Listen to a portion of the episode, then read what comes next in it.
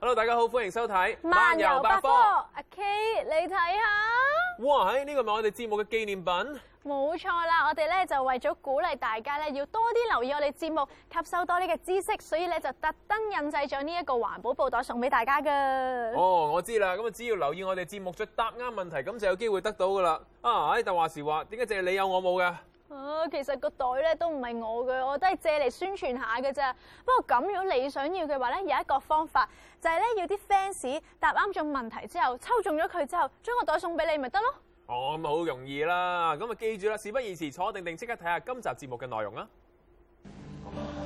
今集首先会有由香港中文大学主办嘅《沙士十年不思量，至难忘》讲座，由沈祖尧教授同一班曾经患过非典型肺炎嘅病人同大家分享一下呢一个难忘嘅经历。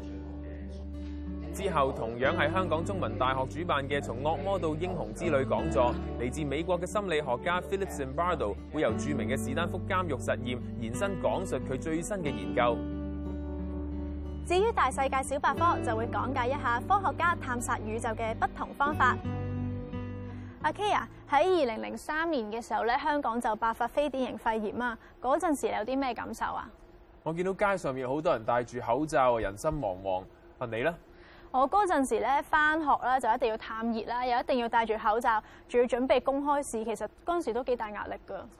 嗯，雖然有句説話十年人事幾翻身，但係沙士對於好多香港人嚟講咧，絕對係一次深刻嘅經歷嚟嘅。冇錯啦，嗱，以下落嚟咧，沈祖尧教授就會連同一班沙士嘅康復者同我哋分享一下當時嘅感受同埋體會㗎。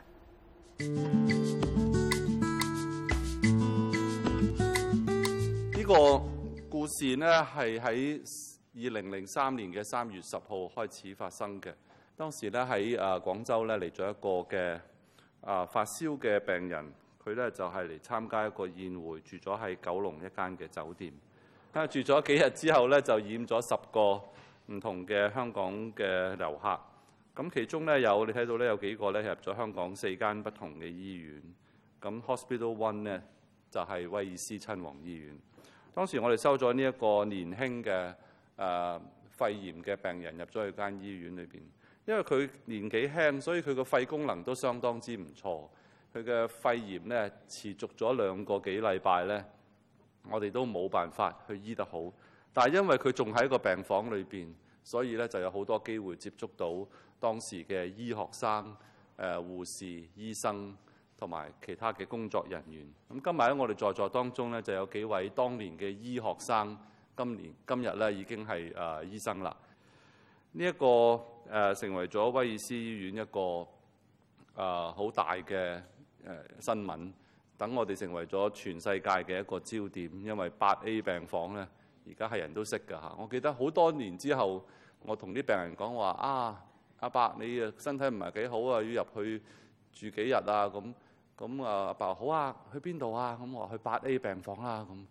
咁啊，白會咁向後一跳，然之後話：，佢 唔好掛，去第二間都唔得，去嗰度出唔翻嚟嘅喎。咁樣，即係有個咁樣嘅陰影咧，係維持咗好耐。我想喺介紹今日嘅同你哋分享嘅嘉賓之前咧，啊，想講俾你聽，我對呢件事嘅睇法。呢個係 Charles Dickens 一個好出名嘅小説，大家都一定讀過嘅《雙城記》裏邊，一開始第一句嘅説話，佢話呢個係最好嘅時候，亦都係最壞嘅時候。呢個咧係最光明嘅一刻，亦都係最黑暗嘅一刻，係咧最傷心，亦都係最失望，但係都係最帶住希望嘅一刻。我諗翻轉頭咧，其實係嘅，好多人啊覺得喺嗰個環境嘅裏邊面臨生死存亡，覺得係絕望嘅境地。但係咧，亦都睇到好多人性係好美麗嘅一面。當時其實即係誒香港咧，亦都係啊好乾淨，亦都咧係好團結。即係因為咧，我哋遇到一個好大嘅問題，咁所以誒喺今日咧，啊啊，我都想請幾位嘅當年嘅病人啦，或者佢哋係醫生，或者佢哋係病人，誒，同大家分享下點樣為之 t h i s is the best of times. This is the worst of times. 咁就由呢邊開始啦。嚇，呢位咧係誒楊醫生，楊醫生當時係其中一個嘅誒醫學生，係五年級嘅醫學生。咁就誒係喺白呢病房感染到呢個病嘅。咁啊，楊醫生個誒病咧嘅個故事咧係好感人嘅，阵間你可以聽到。咁緊我隔離嘅咧，呢位係高永祥先生，誒應該叫做高 Sir 嘅。高先生咧係誒一位警員，就誒點解我會識佢嘅咧？就係好偶然嘅，因為喺沙士嗰陣時候咧，我就突然間收到一個電話，咁其實就係高太就叫我去睇高生。高生咧就喺誒屯門醫院誒隔離病房嗰度，咁就情況就唔係幾好，咁啊我就後尾咧就誒去到屯門醫院去睇佢嘅。咁呢一位咧可能大家都認識嘅，就其實同中大由十年前開始就開始好有淵源嘅，就係啊軒永明先生。軒先生咧當時咧就係誒尼威爾斯醫院做呢一個身體檢查，咁就好無辜地咧俾誒嗰個。誒，俾我哋啲醫生定係護士咧，係感染咗，就即係又又冇乜，又冇病變，做有病，所以冇病唔好無啦啦，就去醫院做咁多檢查。咁嗰個有蘇嗰個咧，就 有蘇嗰個咧，以前都係學生嚟嘅，誒係啊馮醫生，零三年嗰陣時都係 final year medical student，好慶點解我無無端端上病房學嘢，點解變咗病人嘅咧？就好嬲。就話就我就嚟考 final 啦，點解冇得讀書就喺度發緊燒咧？咁樣樣，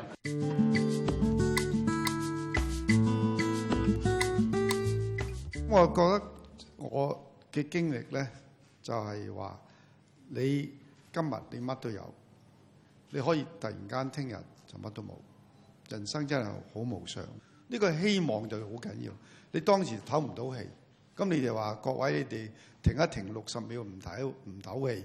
咁你知道個身體實在上好難受，咁再難受嘅咧，就係每日我哋都祈求沈教授佢嚟睇下我哋，我哋一日廿四小時就冇嘢做嘅，眼白白咁望住，隻眼就唔喐得，咁嗰日就過咗啦，咁啊就點樣會絕望咧？就話眼前你睇到個病房嘅人就搬出去就死咗，咁嘅時候就諗下，喂。第二個係邊個咧？會唔會係我咧？咁樣，如果係我嘅話咧，我剩翻咩俾屋企咧？係一集一扎灰嚟嘅啫，亦都冇屋同人講到嘢。咁呢個係個心理個絕望嘅情形咧，係冇可以即係用我而家嘅言語啊文字可以解釋到嘅。咁你 the best of time 咧，best of time 咧係 always linked with 咧 the worst of time，就由嗰度嚟嘅，即係就就最。即係唞到氣，唞唔到氣，唞唞唔到氣，唞翻氣，呢一個 moment 係最即係我最我覺得最緊要。既然唞到氣，咁啊慢慢咧就亦都出翻到遠。其實最好最好人生俾呢咁嘅嘢咧，實在原來係好簡單嘅啫。係咩咧？即係唔好你哋覺得係呢樣嘢係污糟或者咩食，可以自己去洗手間咧。咁啊，跟住喺個水喉度洗到手。你未明呢個奧秘㗎啦，其實。你再過三十年之後、四十年之後，你就會明白。係啦，自己可以大小便到係一個好大嘅 lesson 嚟。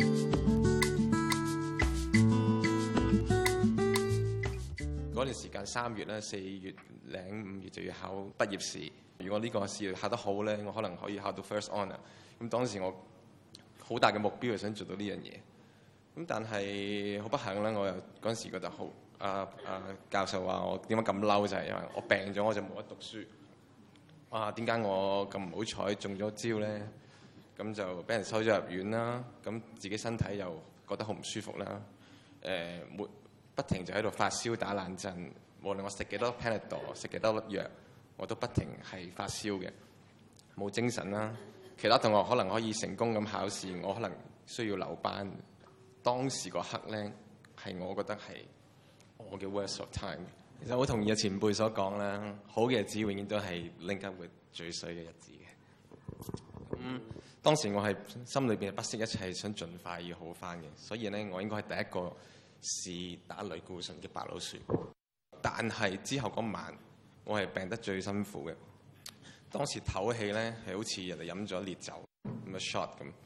每一啖呼吸咧，都 feel 到自己個氣管，咁亦都係打冷震、發燒到直情喐唔到。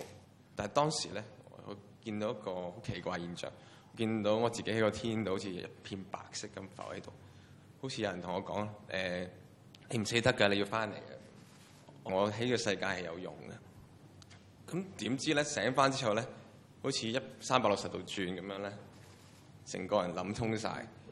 咁無論身體同埋個思想都都改變咗。隔多兩日，我就已经俾人轉咗去第二個病房，因為我已經係第一個好翻。咁我學識兩樣嘢，學識感激第一，第二就學識關懷。咁呢兩樣嘢係對我做人同埋第次做醫生咧好緊要嘅。我以往之前嗰二十年人就係掛住即係考好成績，就代表代表咩咧？代表第時會做一個好醫生，第時會幫到人，絕對唔係。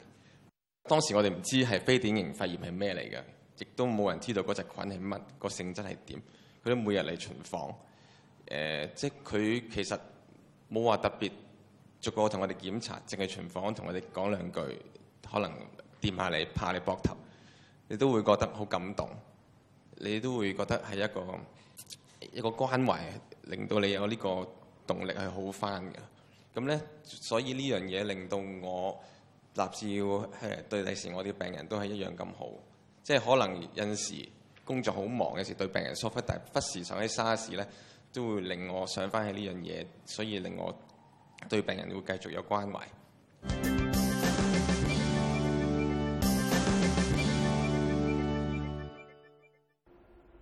上一節咧，沈祖尧教授就用咗這是最好的時刻，這是最壞的時刻嚟到形容零三年沙士集港。而我覺得咧，當中沙士康復者嘅分享咧，真係令人非常感動啊！其實徘徊喺生死邊緣，的確可以引發好多反思，足以改變人嘅生命噶。而沈祖尧教授當時仲要帶領住一啲嘅醫護人員去抗疫，唔知呢一件事對於佢生命有啲咩改變呢？咁呢個時候咧，我哋一齊繼續聽下沈祖尧教授嘅分享啊！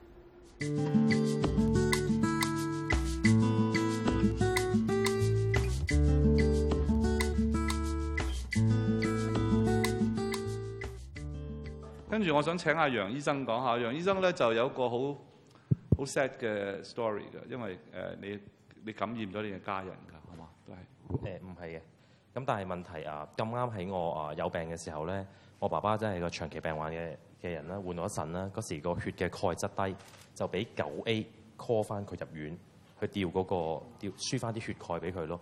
咁其實佢吊血鈣嘅時候，我已經入咗院個幾兩個禮拜嘅，係咯。所以其實係啊，我爸爸係冇沙士嘅。當其時嘅女朋友即係我太太啦。咁其實探誒佢唔可以嚟八 A 探我，但係佢可以九 A 探我爸爸。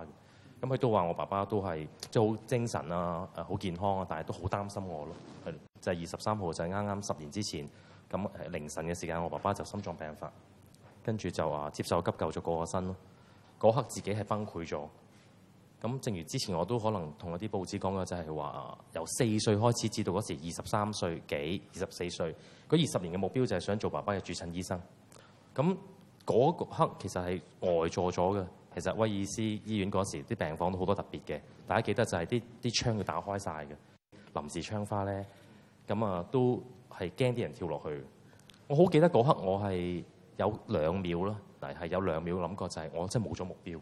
即系一世人就係想自己大個做醫生去照顧翻你嘅父親，點知咧就喺你就嚟做得到醫生之前咧，佢就離世。仲要咧係你睇唔到佢，因為你有沙士，所以你又唔可以去探佢，系嘛？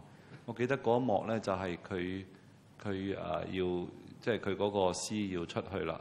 咁你只能夠喺裂口嗰度睇睇佢嗰一幕。我諗係不斷成日發夢都會諗起嘅。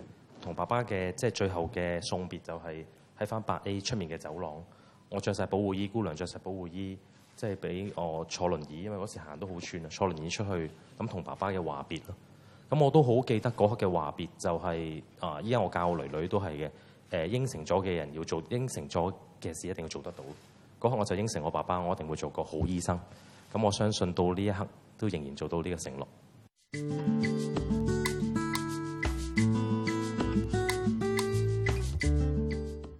我都係講翻我點解會入咗去誒醫院先啦。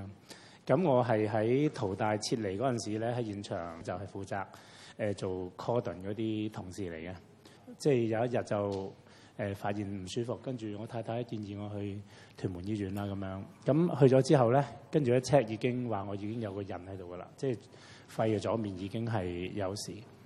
其實我同我太太商量過。带埋啲屋企人去咗外国逃避先，因为我知我好危险，但系太太都坚持唔肯走，咁佢就话：诶，如果即系如果我哋走咗，你有事咁点咧？咁事后都发觉系因为佢喺度，所以我先唔使死咯。咁你你其实就诶，你你自己后尾就发现你有沙士啦，嗯、啦，你仲感染埋你太太同埋你嘅仔系咪？咁呢个就系我最 risk 嗰个时间啦。咁诶。即係自己當差，誒作為警務人員咧，咁喺前線工作咧，好多時都會遇到危險嘅。咁我哋以往嘅經歷就係話，誒中槍我一個啫，俾賊誒或者俾人揾到捅咗我一個啫。咁應該最不及妻兒㗎，我最擔心佢哋。咁但係噩耗就傳過嚟咯，講俾我聽，佢哋都入院咯。咁呢個時間我係即係喺嗰個誒，我相信係俾。我最痛苦、唞唔到氣嗰陣時間係更加辛苦。你太太同埋你個仔就好似輕啲嘅個病係嘛？佢哋就冇幾耐就出翻院啦。我喺一個絕望去到有希望嗰個時間就係我最個 best 最 best 嗰個時間。個轉捩點喺邊度咧？就係我太太冇冇走佬啊！冇冇帶埋啲仔去咗外國。冇帶埋啲仔去咗外國咧，就係其實佢當時都係病房嘅。咁佢比較積極啲嘅，好好好積極，好積極咁去面對一啲嘢，所以佢揾到好多資料。咁啊，識得咗阿沈教授。咁喺我最差嘅時間咧，誒，當屯門醫院醫生都同我講，佢話你都冇乜，即係冇乜藥可以再醫到你，你自己要靠自己，呢場仗要自己打。咁呢一刻咧，就我太太就揾咗阿教授，教授超級好人啦。誒，上晝打電話，佢好似晏晝已經過咗嚟。你過嚟嗰陣時，仲睇晒我啲 report，跟住先入嚟嘅。咁但係啊啊校長，佢入到嚟咧，即係我都發覺佢都有問題嘅，即係要驗一驗路。佢走埋嚟我身邊，抹衫，跟住即係啊抹大口俾我睇咁樣。我唔明有啲咩誒點樣講咧？有點解可以咁大勇氣啊！一個沙士病人差唔多病到死咁滯嘅啦，即係佢個含菌量係超高啦嚇。佢竟然可以埋嚟我身邊。嚇！叫我擘大個口俾佢睇，咁佢仲仲係係咁慢慢睇，咦冇喎咁樣，即係嗰刻我感受到，誒一個好偉大嘅醫生點解可以，即係佢唔顧及自己嘅安全，係啊！我哋自己誒當差可能同啲劫匪搏鬥又好，槍戰又好，我都有得避啊嘛。咁佢嗰刻佢冇得避，但係走咗我前面咯。檢查完之後咧，咁佢就開咗啲藥俾我，咁。我第一日打電話俾阿教授嗰陣時，我都覺得有啲有少少都係有少少心灰意冷點解咧？誒，即係我打話俾教授，教授問我阿阿高啊，咁你而家點啊個環境咁樣？我話退咗零點二度咯，即係我夾硬截咗零點二度出嚟，退咗少少。跟住，但係教授話：OK 啊，啱啊，你繼續用呢隻藥應該冇問題㗎啦。即係嗰刻我就攞攞曬所有信心翻出嚟啦。嗰刻講俾我聽。你唔使死啦，咁跟住嘅日子，我好快由阿教授睇我嗰日，到到我出院都係十五日咯，係瞓喺張床度係乜都做唔到，好似先講去拖泥都去唔到，但系到我凍喺度行翻出去間醫院咧，只係需要十五日咯，咁所以阿教授係真係好厲害，俾啲掌聲阿教授。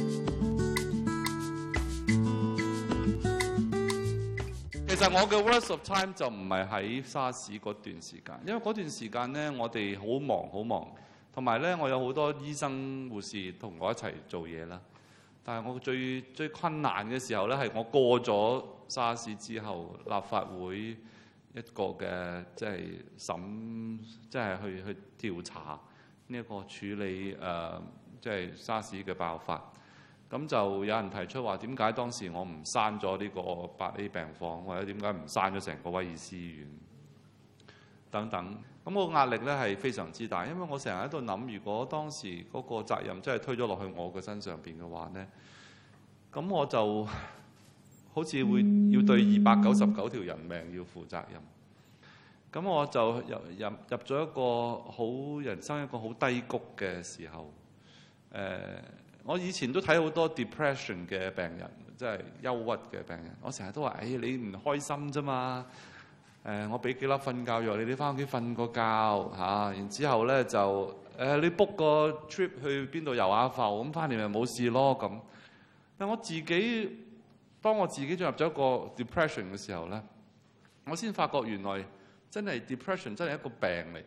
嗰陣時咧，我係點樣嘅咧？我係日日咧就坐喺個 office 嗰度。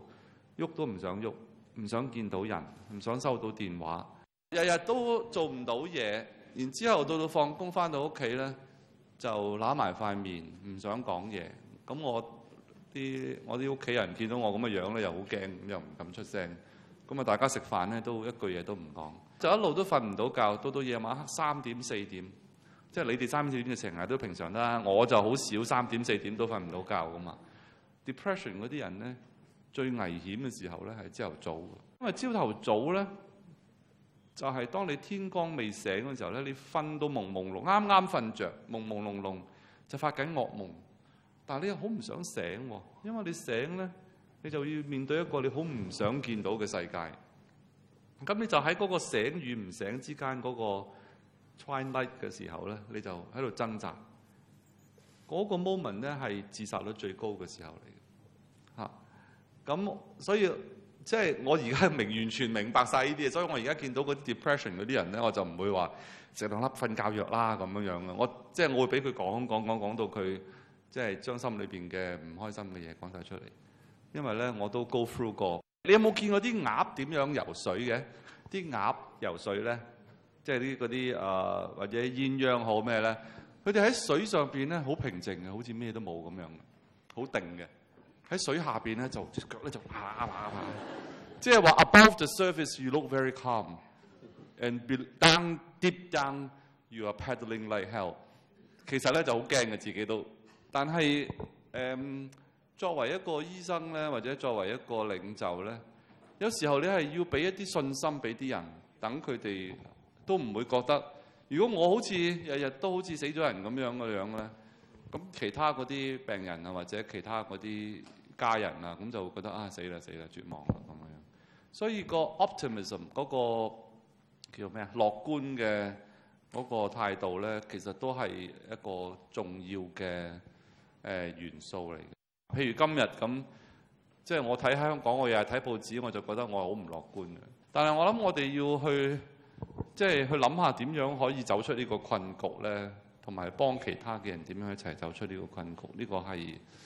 我都希望同學啊去去諗下，去思想下嘅個題目。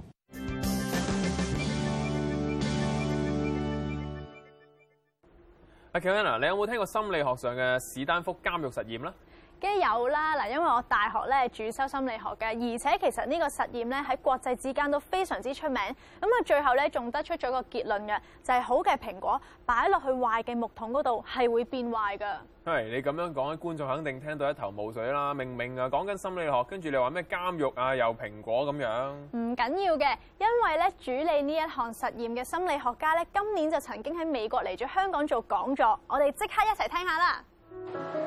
Sue Zimbardo，美國著名心理學家及史丹福大學榮休教授，一生致力研究實驗社會心理學，當中最著名嘅係史丹福監獄實驗，而佢嘅最新研究係探索英雄主義心理。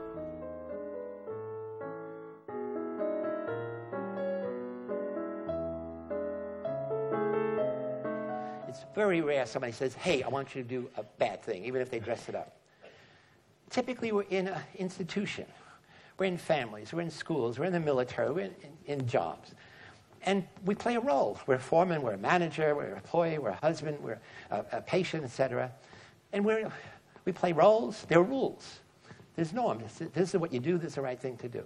And again, there are other people. And you, even nobody tells you, you look around, you see what other people do, how they're treating patients, how they're treating students. So I wanted to create a situation in which an institution in which we're going to put good people in a, good apples or good people in a bad barrel or bad place. And the simple question is not an experiment, it's really Greek drama. Does humanity win or does evil win? Well, if you have a situation where everybody's good, they ought to be able to change the situation.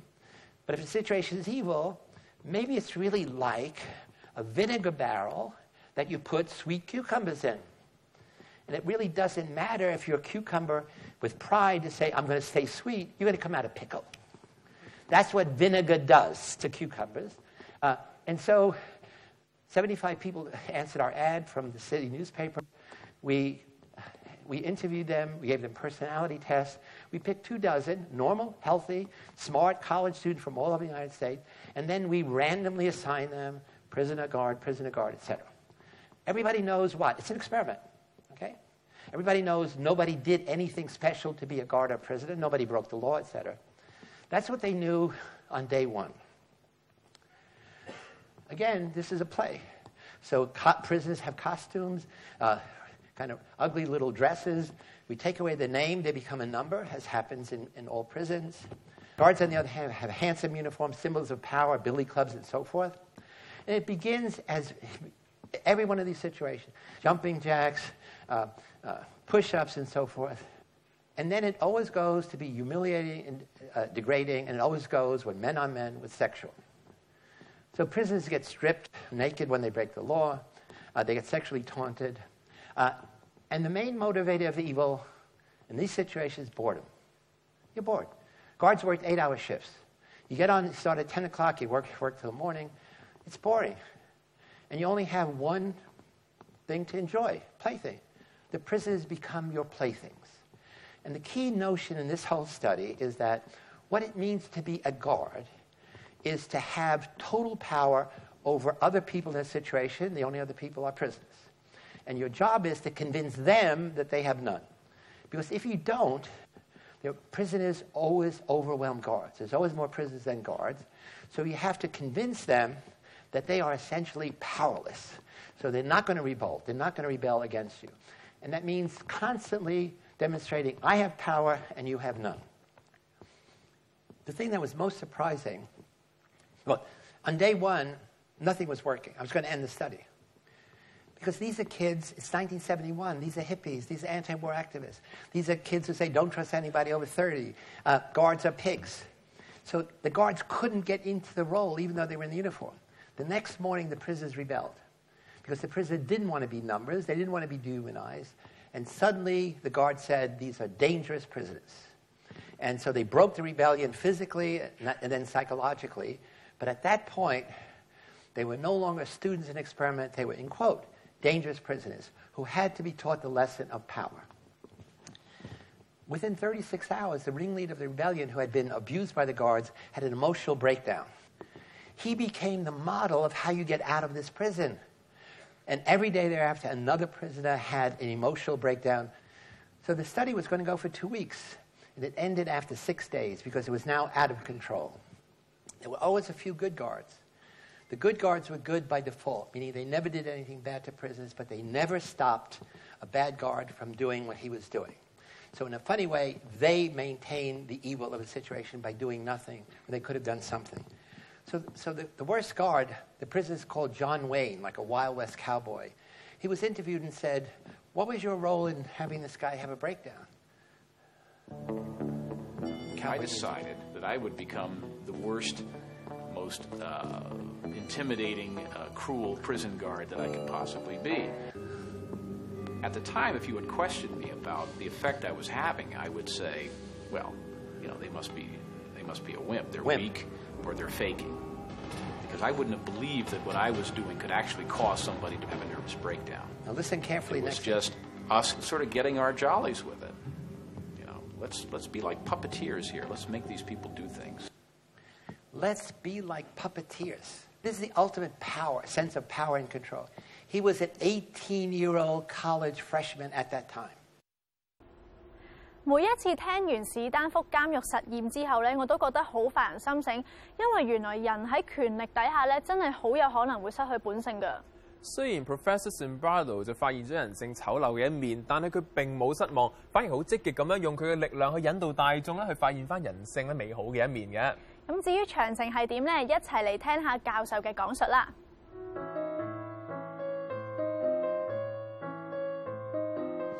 When you stand up and speak out, you become a positive role model for other people who see you.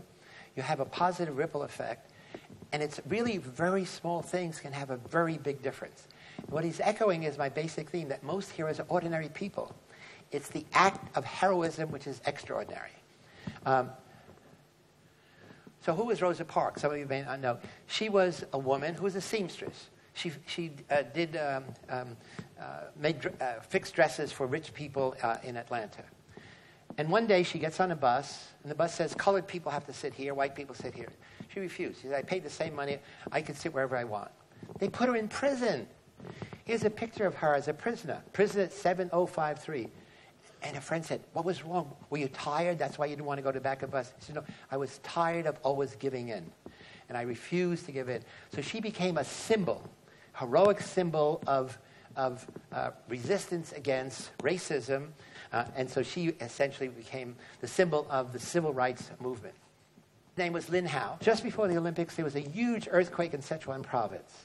And because of shoddy construction, many of the school buildings collapsed. And he was in one of those buildings, the school the building collapsed, and all the kids were killed except him. And as he's running out, he looks back and sees two of his friends struggling to get out. What does he do? He runs back to save them people said, Why did you do? Why did you risk your life? Why did you do that? And he gives this wonderful answer, which I call being a dutiful hero. He said, I was the hall monitor. It was my job to look after my classmates. How could I not? So now here's what I call putting the heroic imagination into action when you have the opportunity.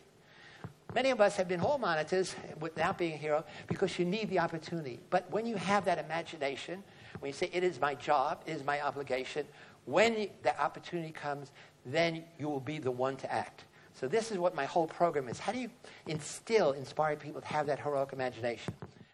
So part of my mission here and throughout the world is to say, how do you get each individual to understand the inner power you have, the power you have to make a difference in the world? And so you begin in your family. What is not working ideally in your family that you could do things to make it work better? What's not, how can you, what are the challenges in your school, in, in your job, in your community so that, that you could do something to make it work better? Now, whatever power I have as an individual, it's multiplied if I can persuade other people to share with me. I call it creating a hero squad so that most views we have of heroes are solitary. In fact, the old notion is like samurai, male warrior killers. That's an old notion, no good. I mean, because we don't want to die. You don't have to kill or die to be a hero. Most heroes are ordinary people. It's the heroic action that's extraordinary. So again, I'm developing a, a whole project I have developed in San Francisco called the Heroic Imagination Project which says heroism starts in your imagination, thinking you have the power to make a difference in your life. In a challenging situation, you are willing to take an action, even if it pre- presents a risk to your life or career, but you're going to take a wise and effective ha- action to make life better for other people. And in the process, it'll be better for you.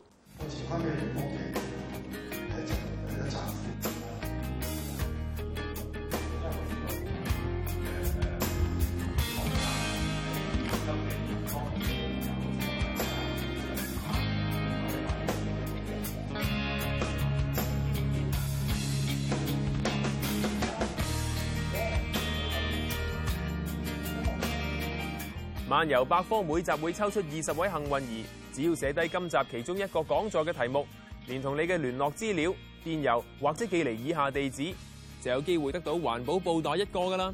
如果想知道更多关于本节目嘅内容，就记得留意以下网址啦。